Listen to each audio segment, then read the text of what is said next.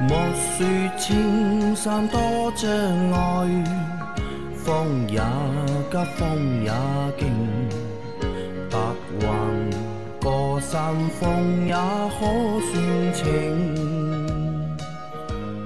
莫說水中多變幻，养车修车乐趣多，雖也开车用车没清烦恼。雖也大家好靜欢迎收听老秦汽修杂谈，我是老秦。大家好，我是老秦的小工杨磊。大家好，我是阿 Q。好，我们今天的节目接着昨天继续。第一个问题，秦老哥以凯越1.5升手动为例，换机油时候啊，除了放掉的废油，在各种油管呃各种管路和空隙残留的机油大致会有多少量啊？啊，他就想问对吧？放换机油之后，把机油放掉，里面还会剩多少机油？呃，这样说吧，那个如果你是拆油底壳螺丝来放啊的，那么油底壳里面嗯基本上还能残留三百 CC 左右的机油，嗯那么油道里面嗯，大概还能残留个两三百 CC，两百三两三那百，呃基本上也就是大概零点五六升机油零点五到零点五、零点0.6六升机油啊还残留在就是里面，嗯对的，啊，这个是排不出来的。排不出来的啊啊，，如果你用真空抽的方式呢，那么油底壳基本上是能抽干净的，嗯那么残留的机油会更少会少一点。啊，会更少，那有没有办法把里面的机油都排出来呢？拆散掉。拆散掉？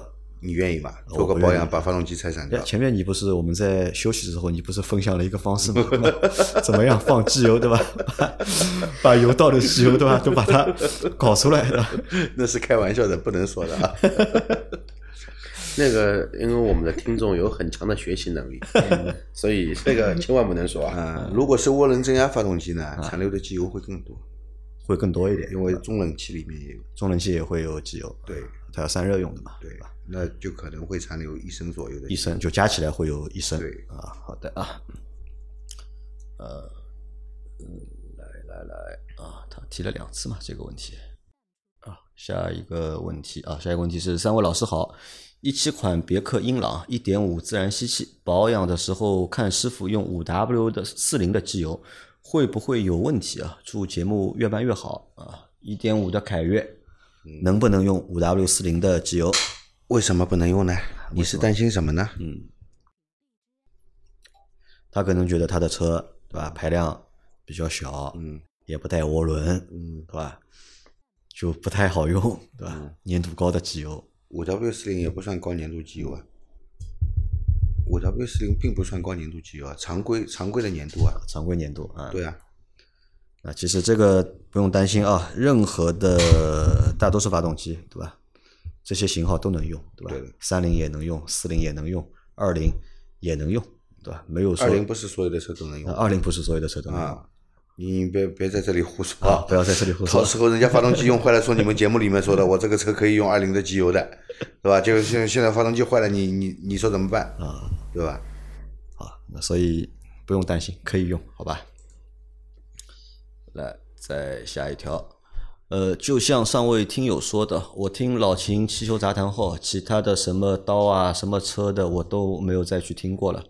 特别那三刀节目，对吧？就像那老太婆一样啰里啰嗦，注定和我不是一个类型的。现在我也只有听，呃，现在我也只有有时间听，只有有时间听老秦汽修杂谈和老司机，哪怕是听完了，还是默默的等待第二天的更新。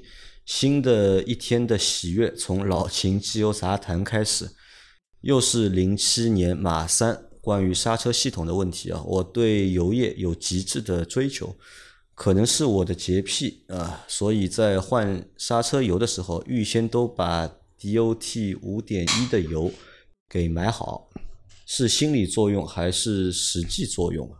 使使用中感觉脚感灵敏度很好，刹车很有信心，年整过检测线就是一一次就过的那种，但是担心车龄过长，刹车系统有腐蚀和老化，想把四个分泵的软管更换成钢喉，但是前轮导向钢喉是硬连接，可不可以装在前轮？感谢解答。首先，这个民用车我们不建议用无 DOT 五点一的刹车油，嗯那个是比赛用的比赛用的啊，啊。虽然制动效果是比较好的，呃，为什么用五点一知道吧？嗯，为什么它的沸点高，沸点高啊？比赛的时候大力刹车，这个热量不得了。嗯如果刹车油沸腾了，嗯会有产生气体，啊，产生气体以后呢，你刹车就没了没了嗯啊，所以它要用五点一的油。嗯啊，但是我们民用车，你不可能这样激烈驾驶，这样对大脚踩刹车的，所以没有必要用五点一的。嗯为什么不要用五点一的？五点一五点一的油有腐蚀性，有腐蚀性啊。对对，整个刹车系统会腐蚀的，所以 DOT 四的足够用， DOT 四啊 DOT 四就足够了，就足够用。我保证你换成 DOT 四的，你踩上去的感觉不会比你这个五点一的差多少，啊。好吧？好的，这是第一个啊。然后他现在想换钢喉，嗯，换钢喉呢也是进一步的提升这个刹车性能，因嗯为我们刹车的软管橡胶件，你踩下去以后呢，这个你知道刹车是靠传导压力，嗯对吧？它这个受压以后呢，它可能橡胶件、橡胶管会膨胀，嗯会膨胀了以后呢，这个传下去的这个压力啊有损耗，嗯对吧？反应没那么直接，反应刹车反应没那么直接。那么你换钢喉没问题，好吧？钢喉它也是软管，也是软管它，不是硬管。钢喉不是硬连接，钢喉只是什么呢？在刹车油管，它油管它还是橡胶的，对在油管的外侧或者说在油管的中夹层里面，用我们所谓的那种铅丝再编织一层，钢丝编编织成，对，那么它呢，它不太容易膨胀，嗯，不太容易膨胀，对，不太容易膨胀，所以反刹车的反应会更灵敏，更灵敏啊，所以可以换，没有问题。对对吧其实我挺担心它这个年份长的马三用五点一的油，五点一的油十几年的车，所有的橡胶件其实都处于一个不是太老化好的状一态个啊状、呃好的一个状状状态。你用五点一的油，不光是对你的那个油管有腐蚀，包括对你的那个加刹车油的那个刹车油壶都有腐蚀。五点一的油一般什么车用啊？就赛老实说吧，赛赛车用。赛车用的话呢，赛车是没有刹车助力的，它啊直接是直是直是所有都是直推的。所以说呢，这个东西，呃尽快把它换成四点一吧，四点一就够了。就不适四合点零四 DOT 四的就够了啊。实在你觉得不过瘾，你可以换 DOT 四 Plus，嗯比 DOT 四的级别更高，啊对吧？五点一的我不建议你用。啊，好的，但它里面就是说了一句话，你这个一旦腐蚀了以嗯后，你知道吧？总泵里面的那个皮碗，啊橡胶的，它被腐蚀掉了以后啊，哪一天你踩一脚刹车下去是空的，嗯空的完蛋了，要出大事情了。对对对对。啊，它里面还说了一句话，我觉得还蛮有意思的啊，就是他每天的好心情啊，对吧，都是从老秦汽修杂谈开始啊。我很想问一下，因为我们节目都是早上六点更新嘛，有多少小伙伴每天早上都是随着这个老秦的歌声，对吧，万水千山总是情，对吧，开始美好的一天？这个又让我回想起我们有个听众的妻子向我抱怨，你知道吧？她说她老公，对吧，脑子不好，对吧？每天早上她还在睡觉，对吧？耳边就传来了就是老秦的歌声，对的，老金的歌声。然后呢，就看到她老公已经坐起来，坐在床上，对吧？靠在那个就是床背上，对吧？拿着个手机的，在在听我们的节目。他说每天早上我都是被你们的那个歌声吵醒。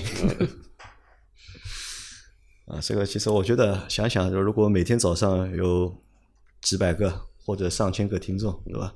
是在这样的一个状况下面开始他新的一天，对吧？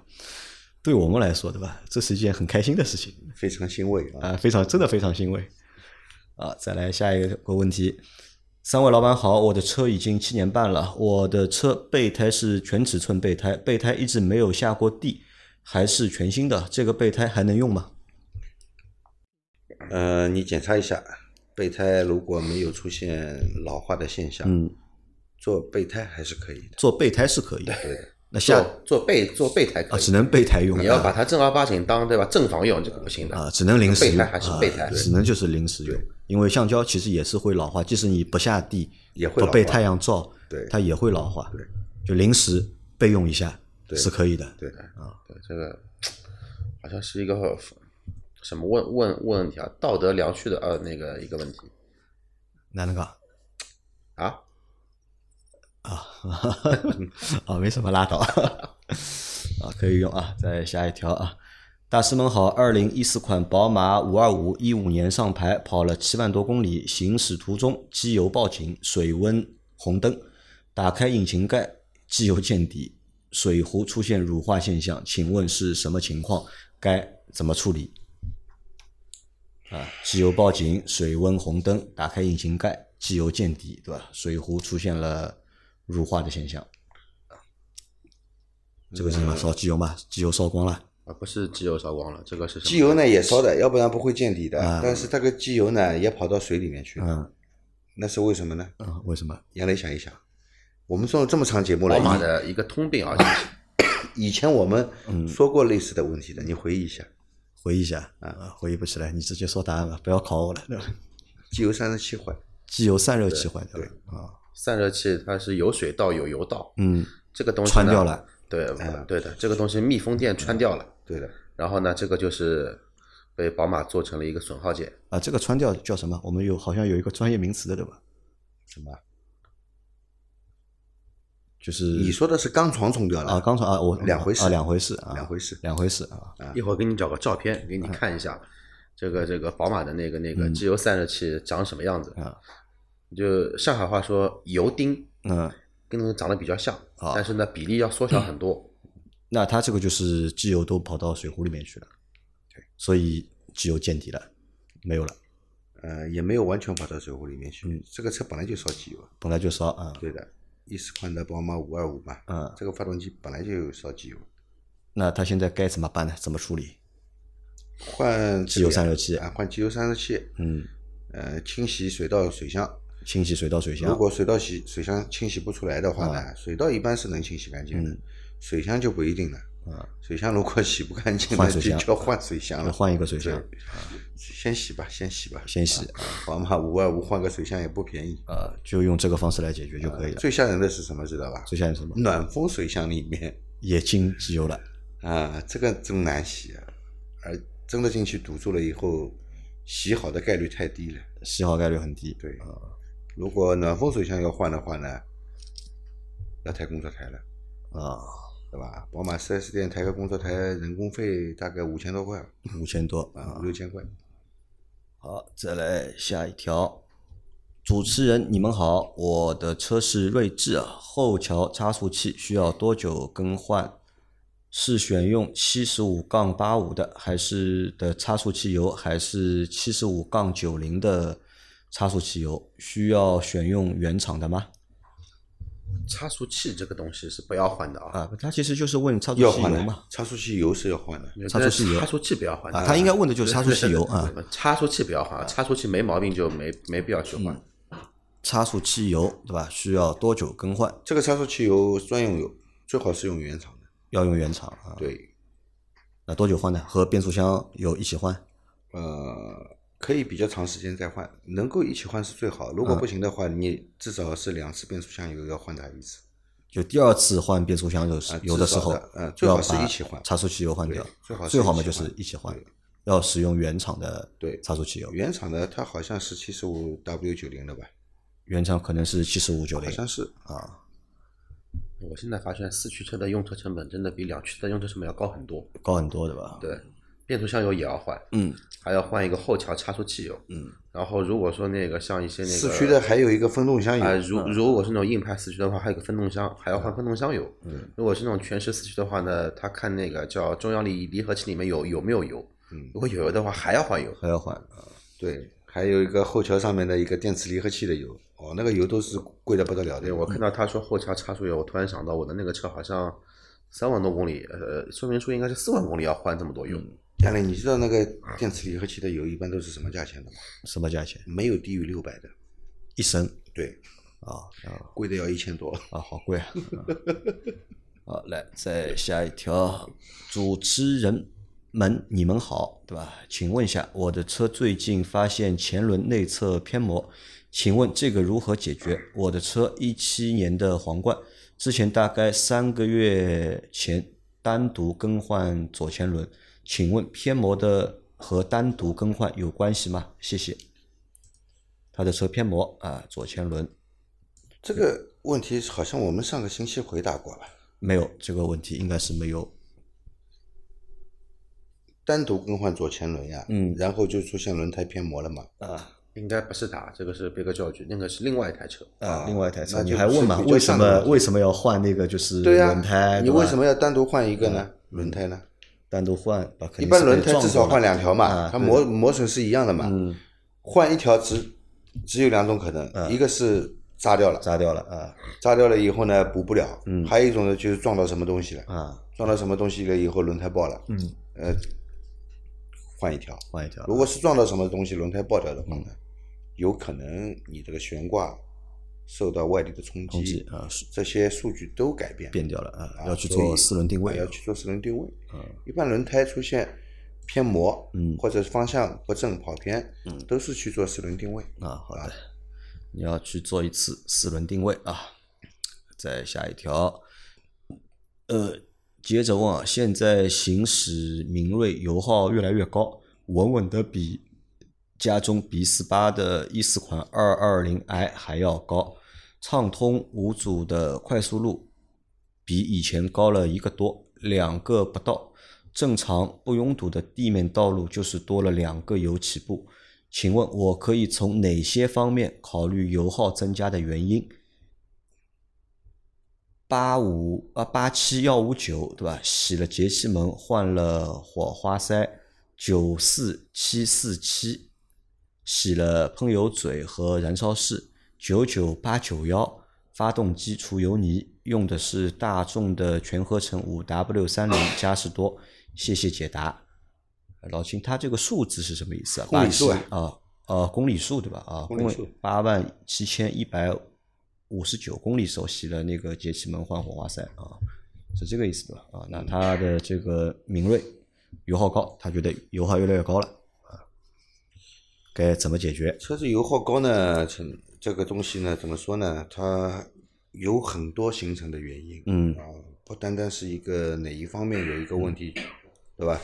有很多种原因都能引起油耗油耗高嗯所以说你洗过节气门了，换过火花塞了，依然是油耗高，嗯，对吧？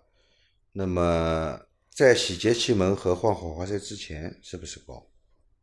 节气门洗好了以后有没有做匹配？嗯，如果没做匹配，会影响油耗，但是是短期的影响。嗯时间长了它也会学习的嘛，嗯对吧？那如果火花塞换的热值不正确的话，嗯热值型号不正确的话，那么对油耗的肯定是有影响的，嗯而且越到后期影响越大，啊。然后这个洗喷油嘴和燃烧室不会引起油耗高的，嗯，这是不会的，除非你的喷油嘴习老惯化了了，啊，或者是用不当的方式去清洗，造成这种喷油嘴的损坏，它开始有轻微的滴漏，那油耗也会变大嗯，啊。所以可能性会有很多。对的，那么发动机除油泥，嗯，也不会引起油耗大的，这个是不会的，润滑更好了，不会引起油耗大的。那么除此之外还有什么原因呢？嗯，你的空气流量传感器，嗯，性能是不是良好？啊，你的水温传感器给到电脑板的信号是不是正常？你的前氧还有后氧传感器啊，是不是在一个良好的状态下工作，都会对油耗产产生生影响影。响啊。那它这个还蛮复杂的， 呃，对啊自己要去查的话，好像还蛮难就是的。包括变速箱，你十万公里的话，变速箱是不是正常工作，然后也会影响你的油耗嘛？对，如而且说的果只是发动机这一块，对你如果开了十万公里都没换过变速箱油，造成这个升档延迟，对吧？变速箱反应面反应慢，哎，你变速箱它要跑到个两千七八百转才升档，嗯甚至于接接近三千转才升啊档，那油耗也高的啊，你变变速箱油一换以后，哎，它两千一两百转就升档了，那油耗肯定会不一样。对，还有更简单的一个东东西，因为这个车毕竟应该有一些年份了吧？你胎压是不是一直关注的？如果你胎压过低，一直在二点零以下、一点八、一点九的，这个油耗比你正常的油耗高个一升油、两升油也很正常的。那老金一般就是，如果顾客跑来你这里和你说我的车油耗高，嗯让你想办法解决，你一般会用什么方式？看他的问题出在哪里，看问题出在哪里？对症下药，啊，对吧？那么检查的范围也很多啊，首就先一个一个查。啊，首先你要看它的那个火花塞的燃烧情况怎么样。嗯首先要判断是不是因为火花塞点火不良。火花塞如果判断下来没问题的，我们嗯再排排除其他的。如果第一眼就看到火花塞肯定是不行的，这个火嗯花塞，那先换火花塞再说，对吧？因为你那个火花塞已经不行了嘛，嗯肯定是要换的。我们先把它换掉再观察，嗯对吧？然后再检查其他的地方。如果这些都检查过了都没问题，嗯那像这种传感器上面的问题，那我们需要用电脑诊断仪看发动机的那个实时的数据流，嗯来判断是不是有问题。那么哪个传感器最可疑，我们先换哪个传感器，对吧？那嗯真因为有些传感器它有问题以后啊，它不会报故障灯的，嗯因为它还在工作。那电脑版就认为它没有坏，啊，那对真吧的？要其实它已经有问题了，真的要搞也蛮复杂的，对对的，吧？要一个一个查。，对，好，那这个就先这样。再下一条，下一条是老师，我的车是三代飞度，二零一四款自动款带天窗，行驶了七万多公里。从不到五万公里的时候，就发现冷车启动的时候有特别大声和刺耳的齿轮打齿的声音，热车启动没有，而且这个现象不是每次出现，一周大概能到能遇到一两次。看网上说这个是通病，是 VCT 轮问题 ETC ，VTC，E 对。轮问题。老师修过这种问题吗？怎么解决？的确是有这个问题的，飞度的确是有这个问题。就冷车启动有打齿的声音。对，最严重的是把发动机顶掉，这个声音是从发动机里面发出来的。那他说的这个 VTC 轮是什么东西啊？可变证实的一个机构。可变正时的一个机构对，。其实这个东西跟奔驰的一个 M 二七二的发动机、M 二七幺的发动机类，其实故障比较类似吧。时间久了，这个齿盘磨磨损了，呃，老是冷车的时候呢，不在不呃在了一个不应该在的位置，就会进行一个这种噪音。运运气差的，然后齿盘上面的齿轮如果全部打光的话，就会导致什么呢？导致链条在动。你的那个，因为这根是凸轮轴的那个齿齿轮嘛，嗯你凸轮轴没动，就就会导致什么呢？活塞在往上的时候，直接把气门给顶掉，嗯要么顶气门，要么顶活塞。那么这个能解决吗？换件。换件啊，换件就可以解决在保修期里面，这个是免费换的啊。但他现在二零一四款嘛，肯定过保了嘛，已经啊，但是它这个好像厂家蛮蛮下流的，他没召回过，没啊没没召回没过，召回过，就只能自己自费了去换件，就换件就可以解决这个问题。啊对的，好的，在啊，最后一条，最后一条是三位老师好，一四款一点六 L 明锐，年头觉得刹车变软，很久没有换刹车油了，所以怀疑刹车油乳化，在连锁快修店检查了，的确含水量高，换了油，脚感稍微好些了，总体还是觉得有些软。七月停车超过一小时，刹车踏板就踩不动了。去二类汽修厂检查，真空助力泵漏气，换了总成，然后行驶中的刹车变成前段只有轻微制动力，必须到接近踏板行程末端才突然有很大的制动力。在该厂询问说，刹车保养会好些啊，做刹车保养会好些，最后也只是稍微好些。请问大师们，这种情况是有何故障，还是说有别的原因？刹车片是博世的，厚度正常，刹车盘是原厂的，年头公里数九万五，换真空十万。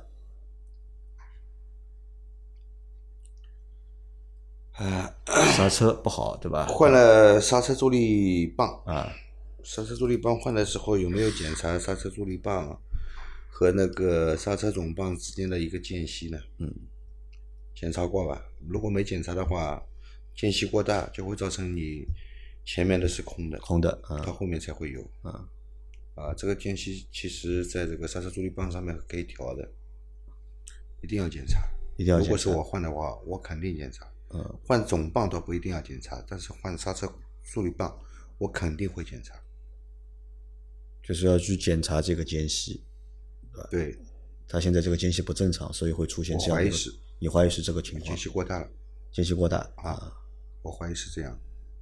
啊，所以这个小伙伴你要去查这个问题啊，啊他就是指前面提那个油耗过高的小伙伴嘛，嗯，除了这个还有其他可能吗嗯要么就是皮碗， ？P 完刹车总泵的皮碗，啊，顶不出去，刹车总泵的皮碗，对它那个泵油量有问题。嗯，如果是刹车总泵皮碗的问题呢，就是要换刹车总泵了。要换刹车总泵，对的，那还是要一个一个检查，对吧？刹车总泵要检查，然后前面你说那不是个刹车总泵，是那个真空助力泵。中控助力泵啊，对，前面，因为很多人会不不知道，就是把总换刹车助力泵的时候，他直接就是换掉一个泵，然后总泵往上面安装两颗螺丝一锁，哎，他他就认为装好了，嗯，对吧？其实他有没有检查过里面的间隙呢？啊，一个一个去检查，对吧？应该能够找到问题所在的。对的，好，我们今天的节目就先到这里。大家有任何关于养车、用车、修车的问题，可以留言在我们节目最新一期的下方，我们会在下周的节目里面一一给大家解答。我们明天再见，拜拜。拜拜，拜拜。